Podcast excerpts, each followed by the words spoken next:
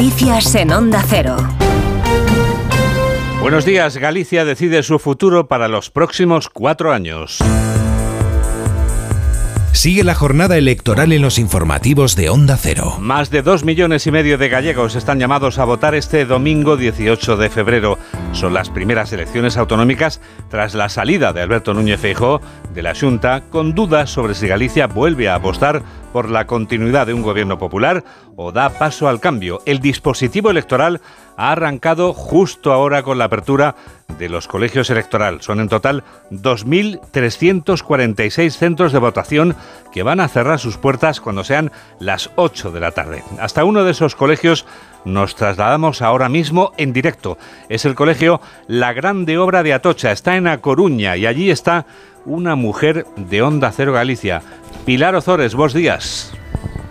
Buenos días, buenos días. Comienzan a llegar los primeros votantes. De hecho, han entrado ahora mismo cuatro y dos han estado esperando desde menos diez para entrar a este colegio instalado en el patio deportivo de este centro. De hecho, las canastas están recogidas, pero siguen dispuestas las dos porterías. En medio de esta cancha están preparadas dos mesas en las que los vecinos de Atocha Baja podrán depositar su sobre. Por ahora, solo los componentes de las mesas ocupan su lugar. Ha faltado un vocal, con lo que le ha tocado quedarse a un suplente y también están un interventor del PP y un apoderado del PSOE. Mientras, eh, miembros de las dos mesas terminan de preparar todo lo necesario para que pueda comenzar la votación. Colocan carteles, ya está dispuesta la cabina para escoger papeleta y también la mesa en la que se puede elegir opción de cara al resto de personas. Fuera de este colegio acaba de amanecer un día con nubes que la previsión anuncia que no van a desaparecer a lo largo del día. En el campo de Aleña que se abre frente al colegio comienzan a instalarse los puestos del mercado ecológico como sucede cada 15 días y de la panadería de la esquina llega el olor a croissants y a café recién hecho. Poco a poco va volviendo la vida a las calles de este barrio de Monte Alto que va y llega también el sonido de los pájaros. Hace cuatro años te pregunté, Pilar, por los pájaros que se escuchaban en el colegio desde el que entrabas a esta misma hora. Por tanto, la pregunta es obligada.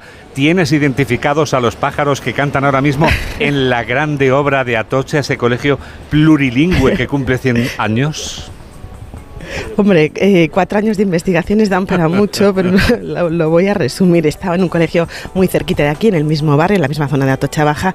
Entonces era verano y seguramente pues eh, algo habrán cambiado las cosas. Pero eh, los que siempre siguen por aquí son las gaviotas, las palomas, unas cuantas pegas o urracas en castellano, también mirlos y lavanderas. Pero sobre todo lo que más escucháis seguramente hasta ahora ya son las gaviotas, ya que estamos muy cerca del mar. a ratos también pasan bandadas de estorninos, bandadas pequeñas de estorninos que recorren la plaza y algún gorrión que está buscando las migas en las terrazas que todavía están sin montar, pero que algún resto de ayer todavía queda. Pilar, graciñas. A vosotros. 9 y 3, 8 y 3 en Canarias. Una jornada electoral en la que 7.400 efectivos van a velar por la seguridad hasta que concluya el recuento. Los candidatos afrontan el día con ganas y se preparan para votar tras el paréntesis de la jornada de reflexión. La más madrugadora, Ana Pontón, que vota dentro de unos minutos. Lo va a hacer seguida de la, del popular Alfonso Rueda en Pontevedra y a la misma hora el socialista Gómez Besteiro en Lugo. Antes de las 12 va a votar también la candidata de Sumar, Marta Lois. Al detalle nos lo cuenta Ramón Castro. El actual presidente de la Junta en funciones, el candidato del Partido Popular, Alfonso Rueda, votará a las once y media en el Centro de Tecnificación Deportiva de Pontevedra, su ciudad. La candidata del BNG, Ana Pontón, será la más madrugadora. Votará a las nueve y media de la mañana en el CEGAC, el Centro Galego de Arte Contemporánea en Santiago de Compostela. En Lugo ejercerá su derecho al voto el candidato del PSDG-PSOE, José Ramón Gómez Besteiro, en el Colegio Rosalía de Castro a las once y media. A la misma hora, pero en la capital de Galicia, votará la candidata de Sumar, Marta Lois, en el Instituto Antón Fraguas. Armando Ojea, de Democracia Urensana, vota en Ourense a las 11. Una hora más tarde, en A Coruña, depositará su voto la candidata de Podemos, Isabel Faraldo, y el último en votar será Álvaro Díaz Mella, candidato de Vox, lo hará en Vigo a las 12.45 horas. Los gallegos que acuden a votar por la mañana pueden hacerlo sin paraguas, pero si eligen la tarde para acudir a las urnas, es mejor que lo lleven a mano porque puede llover.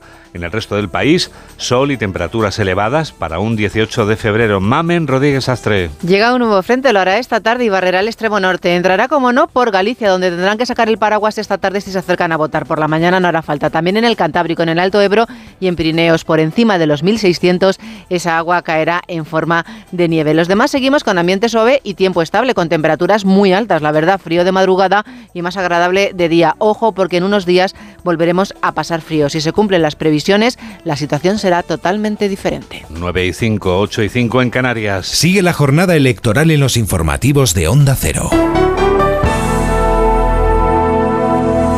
Miramos además al exterior, donde más de 230 personas han sido ya detenidas en Rusia tras la muerte de Alexei Navalny. Nos lo cuenta Yolanda Viladecans.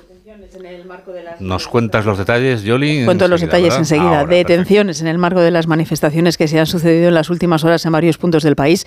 Un balance que sube a más de 400 personas desde que se iniciaron las protestas contra la desaparición de Navalny, fallecido según Moscú por muerte súbita. La familia ha exigido la entrega del cuerpo y acusado al Kremlin de querer borrar las huellas de su asesinato. Volveremos a informar a las 10, a las 9 en Canarias, aquí en Onda Cero.